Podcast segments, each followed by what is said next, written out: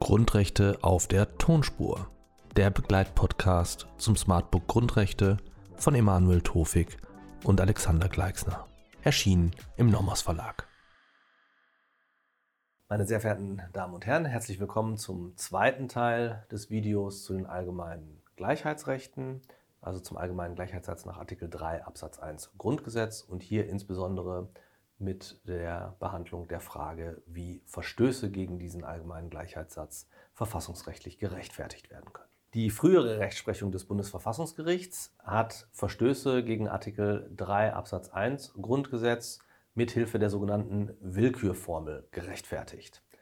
Dabei hat es sich um eine bloße Evidenzprüfung gehandelt, in den Worten des Bundesverfassungsgerichts selbst. Ich zitiere, der Gleichheitssatz ist verletzt, wenn sich ein vernünftiger, sich aus der Natur der Sache ergebender oder sonst wie sachlich einleuchtender Grund für die gesetzliche Differenzierung oder Gleichbehandlung nicht finden lässt, kurzum, wenn die Bestimmung als willkürlich bezeichnet werden muss. Das war der Punkt, wenn eine Entscheidung, eine, eine Differenzierung oder Gleichbehandlung als willkürlich eingestuft wurde, dann war sie verfassungsrechtlich nicht zu rechtfertigen.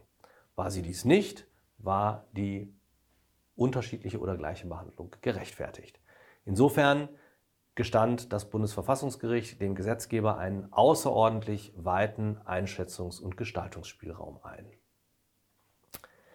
Danach kam es dann aber zu Entwicklungen in der Rechtsprechung und zu einem Schwenk hin zu dem, was neue Formel genannt wurde. Diese neue Formel wurde 1980 in einer Entscheidung des Bundesverfassungsgerichts kommentarlos eingeführt.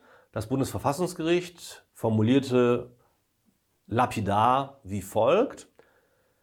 Das Grundrecht ist vor allem dann verletzt, wenn eine Gruppe von Normadressaten im Vergleich zu anderen Normadressaten anders behandelt wird, obwohl zwischen beiden Gruppen keine Unterschiede von solcher Art und solchem Gewicht bestehen, dass sie die ungleiche Behandlung rechtfertigen könnten. Ausgangspunkt für diese Interpretation ist der Wortlaut des Artikel 3 Absatz 1 Grundgesetz, alle Menschen. Insbesondere die Ungleichbehandlung von Personen sollte durch diese neue Formel verhindert werden. Die Folge war, dass es ein Nebeneinander dieser Willkürformel und der sogenannten neuen Formel gab.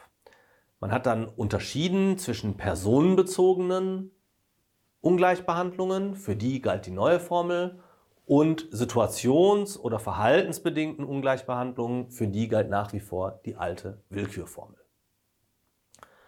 Heute ist die Rechtsprechung noch einen Schritt weiter. Wir sprechen von der neuen Formel im neuen Gewand. Es gab eine erneute Modifikation der Rechtsprechung hin zu einem einheitlichen Prüfungsmaßstab. Auch hier möchte ich einsteigen mit einem Zitat des Bundesverfassungsgerichts aus der Entscheidung zum BAföG-Teilerlass aus dem Jahr 2010. Ich zitiere wörtlich. Aus dem allgemeinen Gleichheitssatz ergeben sich je nach Regelungsgegenstand und Differenzierungsmerkmalen unterschiedliche Grenzen für den Gesetzgeber, die von gelockerten, auf das Willkürverbot beschränkten Bindungen bis hin zu strengen Verhältnismäßigkeitserfordernissen reichen können.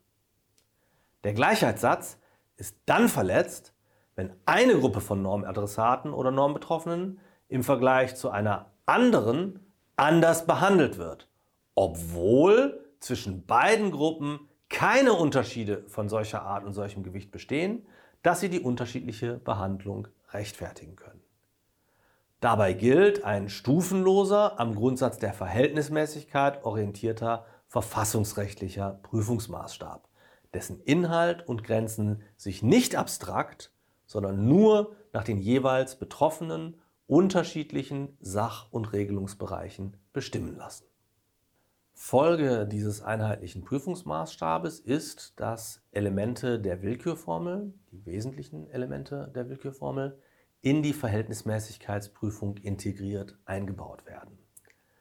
Das wiederum hat zur Folge, dass im Rahmen der Verhältnismäßigkeitsprüfung bei der Angemessenheit, also der Verhältnismäßigkeit im engeren Sinne, die Intensität der Ungleichbehandlung relevant wird, so ähnlich wie bei Freiheitsrechten auch. Von der Intensität hängt dann ab, wie streng der anzulegende Maßstab ist und es gibt dann einen stufenlosen Prüfungsmaßstab, der beginnt beim bloßen Willkürverbot und sich entwickelt zu immer strengeren Anforderungen, wenn die Intensität steigt. Also je höher die Intensität der Ungleichbehandlung, desto strenger der Prüfungsmaßstab im Rahmen der Angemessenheit bei der Verhältnismäßigkeit. Das sozusagen das Überbleibsel, wenn Sie so mögen, der Willkürformel im Rahmen der neuen Formel im neuen Gewand. Also, neue Formel im neuen Gewand bedeutet neue Formel einheitlich angewendet auf alle Ungleichbehandlungen, einheitlicher Prüfungsmaßstab angepasste Verhältnismäßigkeitsprüfung, da im Rahmen der Angemessenheit Elemente der Willkürformel mit aufgenommen, ähm, indem äh, eine Abhängigkeit von der Intensität der Ungleichbehandlung berücksichtigt wird. Was bedeutet nun dieser stufenlose Prüfungsmaßstab? Die Prüfungsintensität ist höher, je weniger der Betroffene das Differenzierungskriterium beeinflussen kann, Je näher das Kriterium an Artikel 3 Absatz 3 Grundgesetz liegt, je stärker Freiheitsrechte beeinträchtigt werden. Also in diesen drei Fällen haben wir eine je desto Relation. Die Prüfungsintensität wird höher, je weniger der Betroffene das Differenzierungsmerkmal beeinflussen kann, je näher das Kriterium an einem der Kriterien von Artikel 3 Absatz 3 Grundgesetz liegt oder je stärker Freiheitsrechte beeinträchtigt werden.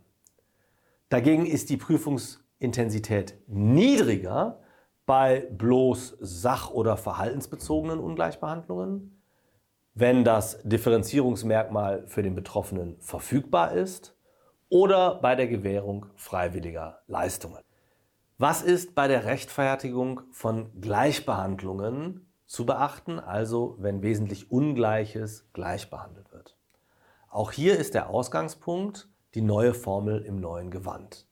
Die Besonderheit bei der Rechtfertigung von Gleichbehandlungen von un wesentlich ungleichen Personen und Sachverhalten liegt einerseits im Vorliegen einer Typisierung.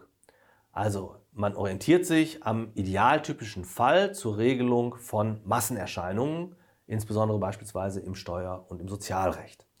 Dabei kann der Einzelne, der pauschal unter die Regelung fällt, benachteiligt werden. Also wenn Sie etwa an Fristenregelungen oder an Altersgrenzen denken. Die Frage ist nun, ob diese Typisierung gerechtfertigt ist.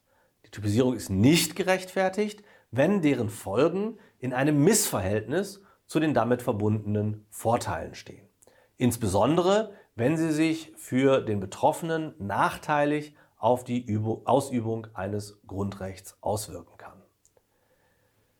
Ferner muss die Vermeidung nicht gerechtfertigter Typisierungen möglich sein. Also beispielsweise eine Heilung durch salvatorische Klauseln wie Härtefallklauseln, etwa in 8 Absatz 2 Satz 4 Einkommensteuergesetz oder Billigkeitsregelungen, wie wir sie in der Abgabenordnung kennen. Ferner können nicht gerechtfertigte Typisierungen vermieden werden, indem Härten ausgeglichen werden. Etwa indem die Verwaltung Ermessensspielräume nutzt, die ihr beispielsweise im Rahmen von 40 Verwaltungsverfahrensgesetz eingeräumt sind oder ähm, im Rahmen der Strafzumessung der Gerichte nach 46 folgende StGB oder etwa im Rahmen von Generalklauseln im Zivilrecht. Man denke an 242 BGB. Manche Härten sind bei Gleichbehandlung ohne Rechtfertigung hinzunehmen, insbesondere wenn die Härte nur unter besonderen Schwierigkeiten vermeidbar wäre, wenn die Härte nur eine kleine Anzahl von Personen trifft oder wenn der Verstoß gegen den Gleichheitssatz nicht besonders intensiv ist. Hier kommt dieses Intensitätsargument wieder wir kommen nun zur Zusammenfassung, zum Wrap-up und diese Zusammenfassung betrifft äh, dieses Video und das vorangegangene Video. Sie erinnern sich, wir haben über zwei Stufen gesprochen. Einmal die Stufe, wo es um die ähm, Feststellung der Ungleichbehandlung geht und einmal, wo es um die Rechtfertigung. Das entspricht dem Prüfungsaufbau des allgemeinen Gleichheitssatzes nach Artikel 3 Absatz 1 Grundgesetz. Also wir fassen alles noch einmal schön zusammen. Zwei Stufen. Wir prüfen das, den allgemeinen Gleichheitssatz zweistufig. Erste Stufe, Ungleichbehandlung von wesentlich Gleichem oder Gleichbehandlung von wesentlich Ungleichem. Wie kommen wir dazu, das festzustellen? In einem ersten Schritt bilden wir Vergleichsgruppen in Bezug auf einen gemeinsamen Oberbegriff.